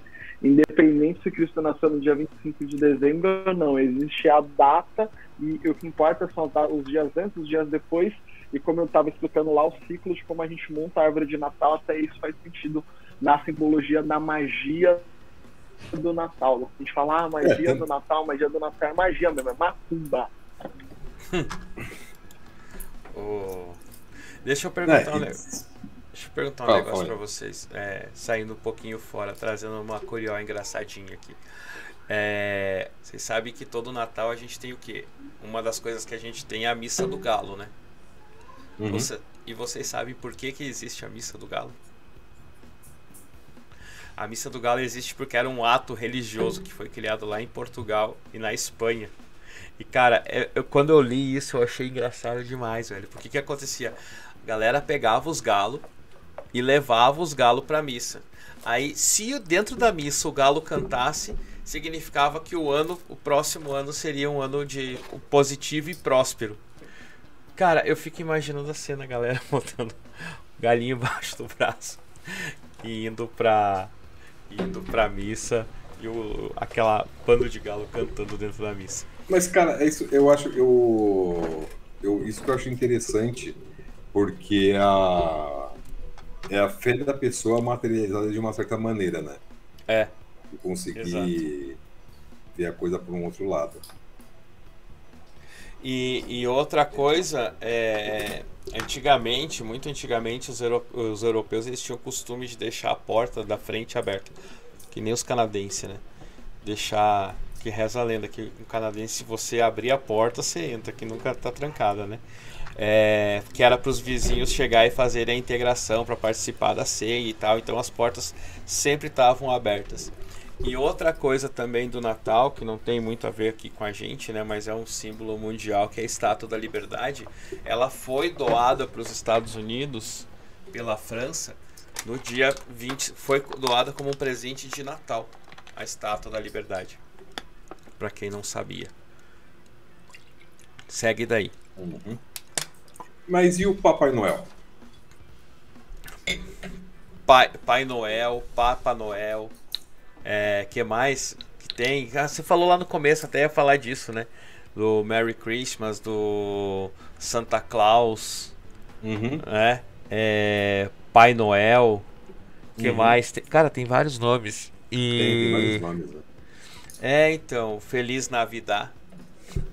É, é que aí a, a, os espanhóis, o, para os espanhóis, eles mudaram a palavra Natal para Navidade devido à comemoração festiva religiosa do nascimento de Cristo. Por Exato. isso que essa data é Feliz Navidade. E aí, E aí o Papai Noel, velho, ele, ele vem muito do, uma história que assim, as pessoas, muitas pessoas conhecem, né? Que ele era o, a representatividade de São Nicolau, né? Porém, o, o São Nicolau, ele, ele, usa, ele era tratado de uma maneira diferente pela Igreja Católica, né? As vestimentas dele mudou com o tempo. Né? E por que que mudou com o tempo? O, lá na, rio- na região celta, lá tinha, eles adoravam, não é que eles adoravam, eles tinham um espírito lá que eles chamavam de ancião dos dias. Né? E esse ancião dos dias, ele saía no inverno para salvar as pessoas que estavam passando com algum problema, ou estava perdido na neve, ou estava passando fome, estava com alguma situação lá, e ele usava uma roupa vermelha. Né? E para eles, essa roupa vermelha representava o fogo do espírito salvando o, o ser humano ali naquela situação congelante, vamos dizer assim. Né? E aí, com a aí pegaram o São Nicolau com, a, com o sincretismo das religiões, né? até para difundir mais o cristianismo, começaram a revestir o São Nicolau com, com, essa, com esse manto vermelho. Né? E tem uma história de São Nicolau também que ele, ele virou famoso porque ele doava, ele era muito generoso. Né? E ele, tanto é que ele doou três é, dotes para um, um vizinho dele para conseguir para o vizinho conseguir casar as filhas e ninguém sabia disso. E aí no começo, lá quando começaram a criar as imagens dos santos, o São Nicolau ele era representado com três sacolinhas, né? E depois ele passou a ser representado com uma só e com esse manto vermelho. Então ele era aquele santo que saía para ajudar as pessoas na época mais fria do ano. E aí ele foi mudando a história, ele, o, foram evoluindo a imagem do, do São Nicolau, né? E aí quando chegou na no, na no eu não lembro direito agora, mas foi em 1900 e alguma coisa, que aí é, eu não, eu não sinceramente não lembro, que aí a Coca-Cola, um desenhista da Coca-Cola pegou e fez o Papai Noel do jeito que todo mundo conhece ele hoje. Então ninguém consegue imaginar o o Papai Noel igual o São Nicolau. Quando você coloca uma imagem perto da outra, eles até são semelhantes, mas aquele Papai Noel gordão, bochechudão, né? Todo ho, ho, ho, né? Foi a Coca-Cola que desenhou esse modelo e trouxe ele para dentro do do Natal. Né? Então ele sempre teve essas cores, né? a cor vermelha que representava lá do, do Ancião dos Dias, inclusive tem até, né? a gente fala muito, eu falei dessa questão da tradução celta, mas se a gente olhar lá na Bíblia, se não me engano, em Daniel fala também do, do Ancião dos Dias, Daniel estava lá e sentou o Ancião dos Dias para conversar com ele. Então, é para ver como as histórias elas sempre estão interligadas, né? Elas não são espaçadas assim. E só para gente, só para eu finalizar aqui a, a, a questão, ali onde a gente está vendo a imagem do texto, a gente vê que tem a representatividade de velas ali em cima, né? E essas velas também faziam parte desse festival de inverno lá do solstício de inverno na no hemisfério norte, né? E aí o que, que essas velas representavam? Elas representavam a briga da luz, né, contra as trevas. Né? Então eles estavam brigando com as trevas ali para iluminar cada vez mais. Ela, era como se ela representasse o sol. né? E aí o... as velas têm essa representatividade. E chegou uma época, né, dessa questão dos presentes, que as pessoas davam de presente a outras nessa época do ano velas. Para quê? Para que elas também tivessem, conseguissem travar essa batalha contra as trevas de uma maneira equilibrada. E, claro, a vela vai acabar, né? Vai chegar uma hora que a vela ela vai se queimar inteira e vai acabar. Que é o propósito da vela, é ser queimada, é levar a luz até o momento que você vá e busque mais luz. Né? Então a vela, ela, hoje ela, você coloca ela de enfeite, bonitinho tal, mas o propósito dela é fazer com que, com que a, a luz saia dela e quando ela estiver se finalizando, ali, se acabando de ser queimada, você consiga e consuma uma outra luz. Né? Tanto é que tem aquela história, aquele um, um, uma frase que eu ouvi uma vez, que eu, se não me engano foi o Cortella que estava falando, que um sábio estava andando com uma vela na mão num lugar escuro e ele encontrou um cara com uma outra vela e ele foi e ele acendeu a vela do outro e naquele momento ele transmitiu a luz dele para o outro conseguir continuar a caminhada e nesse momento os dois se juntaram e a luz ficou mais forte então a sabedoria ela está sempre ela sempre pode se expandir, né? Ela, sempre, ela pode se retrair, se você quiser, mas ela sempre pode se expandir com, com as luzes das velas de que eram presenteadas no Natal. E aí você fala dessa história, o que, que me vem na cabeça? O girassol. Compartilhe a sua luz, compartilhe o seu Uhum. conhecimento, a sua sabedoria. E, e só dá link, né? Só dá link. Não, mas é isso, Ah, cara. Só Ah. um detalhe importante aqui, ó. A Simone colocou no nosso chat aqui. Foi em 1931 o desenho do Papai Noel pela Coca-Cola. 1931. É. É, Indo, indo na mesma linha, tem uma lenda que diz que o filme do Macaulay Culkin, que é Esqueceram de Mim, popularizou o Natal nos Estados Unidos. Não sei o quanto isso é verdade.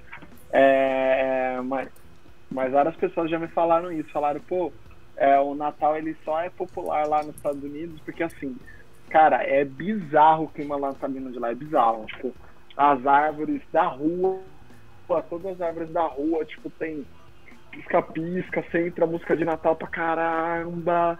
Não falei perdão, pra caramba, assim, tipo, do shopping, e, cara.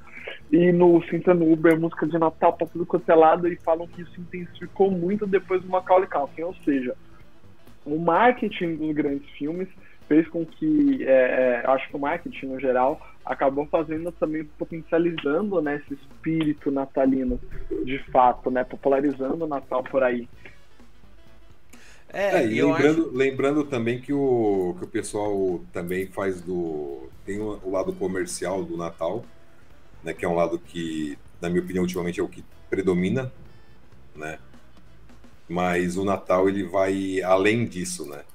É aquele momento de você refletir e fazer nascer dentro de você o começar a florescer o seu lado divino, né? Então, por isso que as pessoas ficam, na minha opinião, ficam mais introspectivas, têm mais compaixão, porque elas conseguem, mesmo a gente estando aqui no hemisfério sul, onde é calor, e aí aqui predominaria o contrário, como eu já tinha falado antes, Depende, Mas- porque ultimamente não tá assim. Nós estamos em dezembro. Tem feito calor? Tem.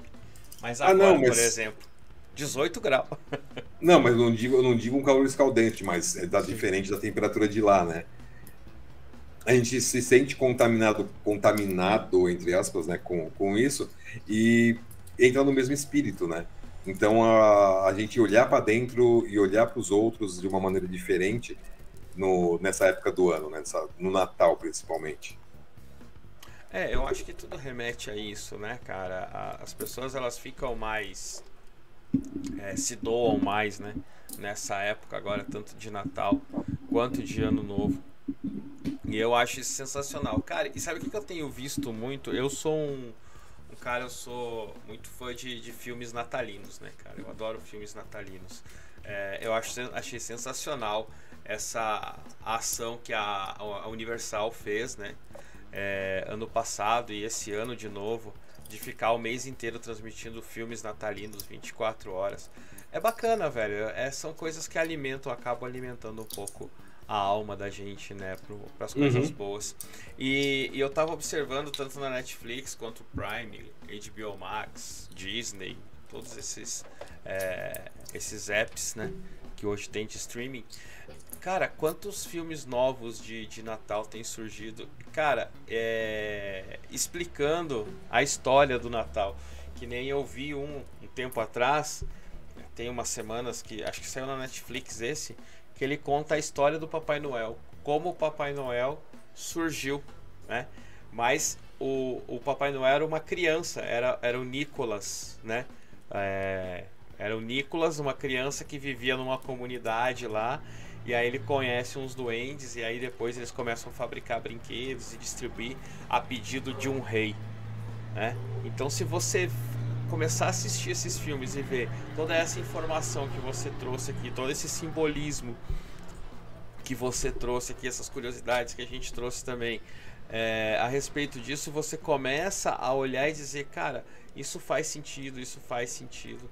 E, e, tem vários, tem contos, crônicas de Natal que também fala muito da, da história do Papai Noel, mas esse filme em particular, eu vou procurar o nome dele e vou pedir depois para as meninas publicarem lá no, no Instagram lá.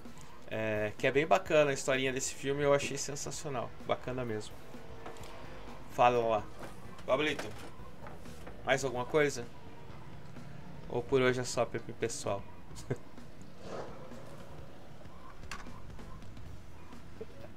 Não, acho que até assim, é considerações finais já ou não? Tá. Se assim você é, quiser. Eu, eu acho que. Não, eu, eu acho que, enfim, eu tava falando sobre as outras coisas que acabou que não deu tempo de falar. Só sobre mais umas curiosidades, tipo da árvore de Natal, né? que os três sininhos simbolizam a Santíssima Trindade, né, as três forças primárias do, do, do, cosmos. A gente falou disso já no momento que eu caí ou não? Não. Tá. Então, vamos lá. Os três sininhos, que é para você pendurar na árvore, elas simbolizam a Santíssima Trindade, as três forças primárias dos cosmos, né? Os sete anjinhos que são recomendados, eles representam os sete espíritos angélicos santificados, os arcanjos planetários, tá? Que eles estão diante de Deus inter, é, intercedendo por nós.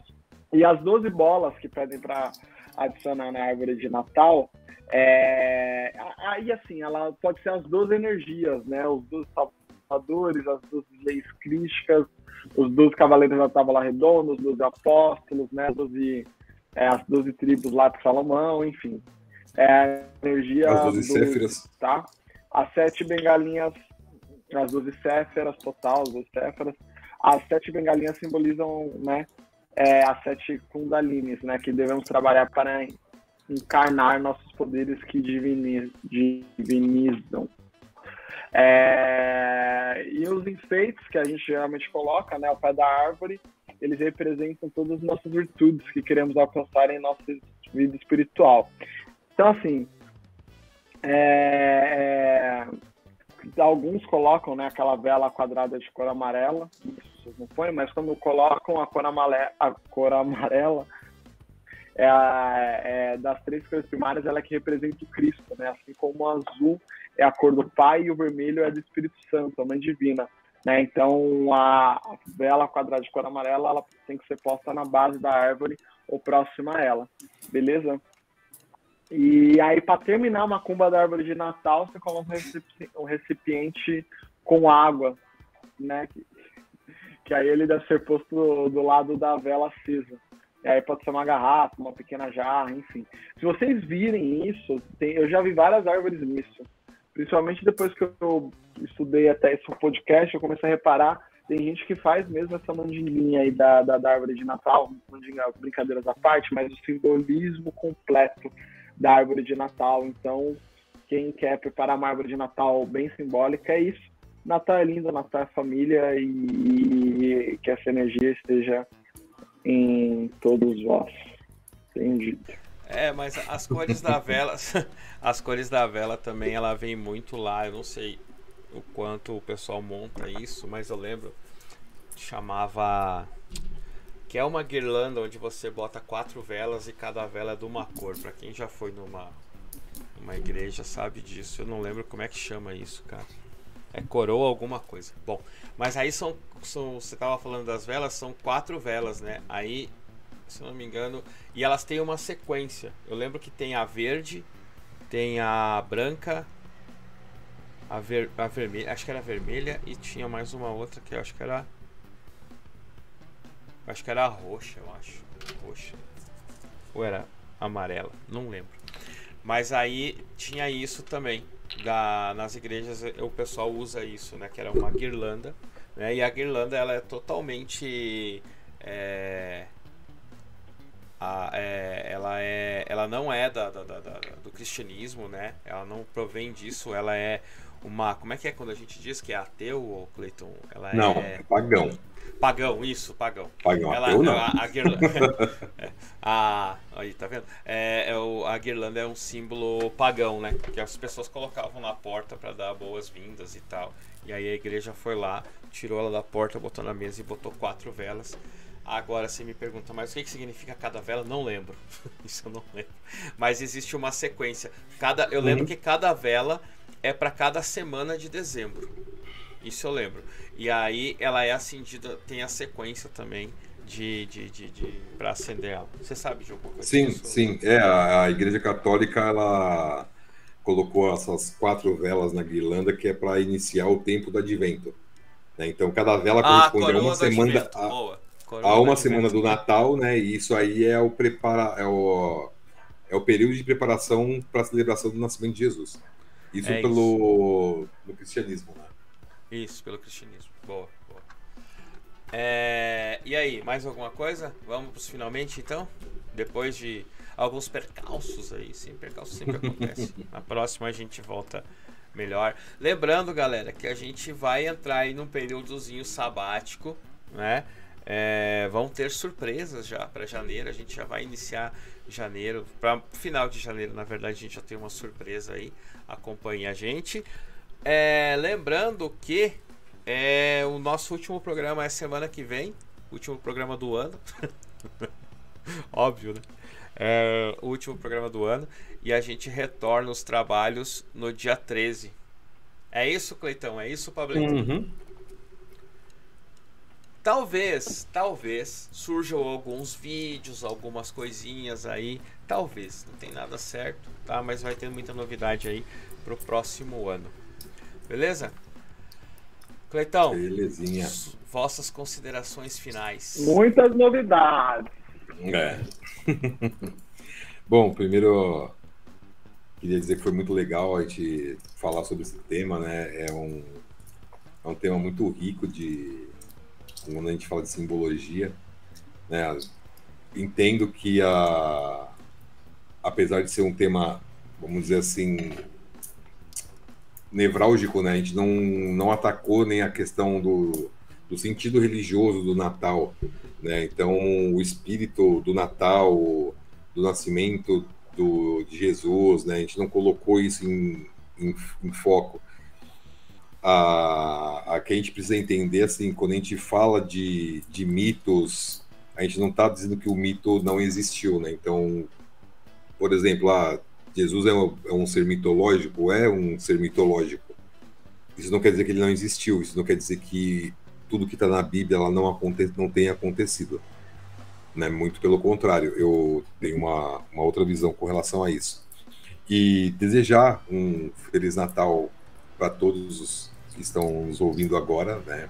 para vocês também, Pablo e Dexter, e que a gente consiga trabalhar legal esse espírito natalino, não só o Natal, né? A gente procurar estender isso pro, pro, pro resto do ano. É complicado, a gente passa por situações difíceis, a gente passa por coisas que estressam a gente, mas quando a gente conhece um pouco, eu pelo menos penso assim, quando você conhece um pouco desses significados e entende e, ó, essas, simbologias, essas simbologias, né? Você começa a refletir na situação e começa a, tentar trabalhar um pouquinho diferente. Eu acho que se a gente conseguir fazer isso, a gente consegue levar esse espírito natalino pro ano todo, né? Então, galera, um feliz Natal para todos e até semana que vem. Boa. Aqui, ó, a Rosângela mandou aqui.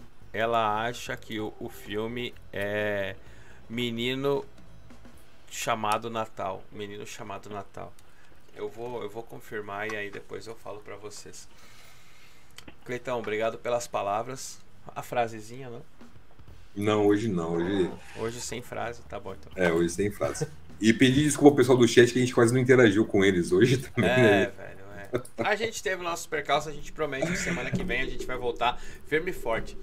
A gente tá num processo de, é, de melhoria, né, ô Pablito? PDCA. O PDCA, o Pablito que gosta dessas paradas. Então a gente está no processo de PDCA. Então semana que vem vai estar melhor que hoje. Na outra, na outra não tem. Mas vamos que vamos. vamos que vamos. Pablito, considerações finais.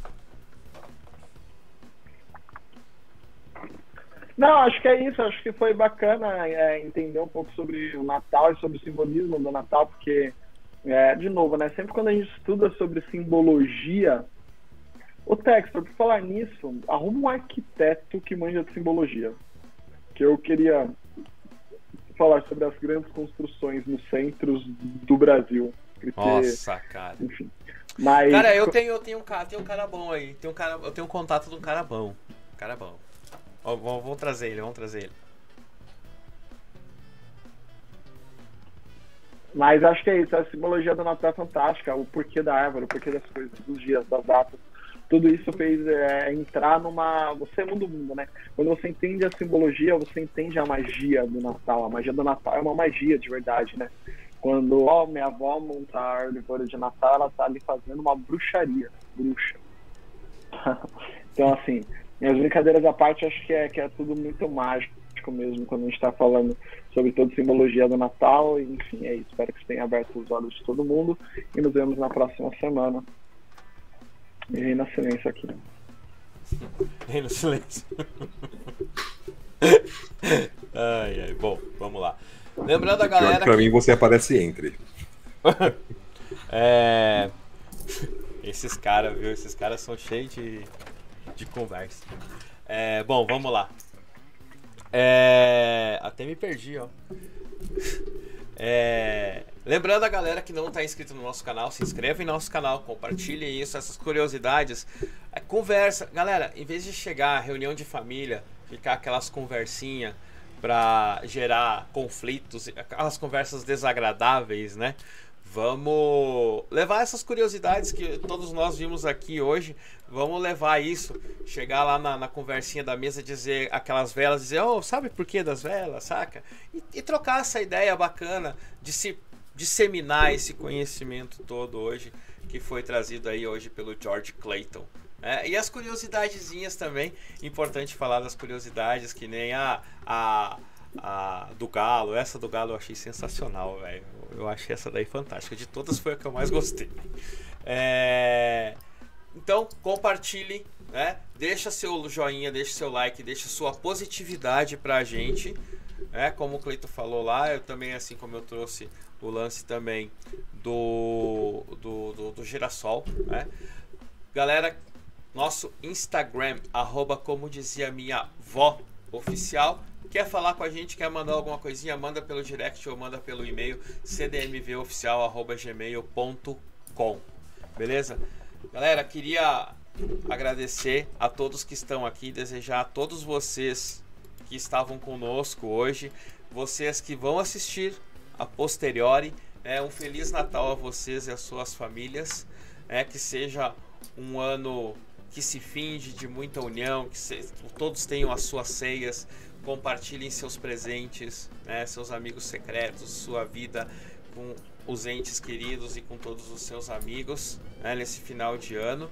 E eu, que- eu gostaria de terminar com uma frase de um, de um célebre escritor chamado, chamado Charles Dickens, que ele diz: Feliz, Feliz Natal, que nos traz de volta as ilusões da infância, recorda ao idoso os prazeres da juventude e transporta o viajante de volta à própria lareira e à tranquilidade do seu lar. Eu acho que essa frasezinha aí acaba resumindo hoje é o nosso episódio. Fiquem todos com Deus, aquele abraço e a gente se vê na próxima semana. Fui!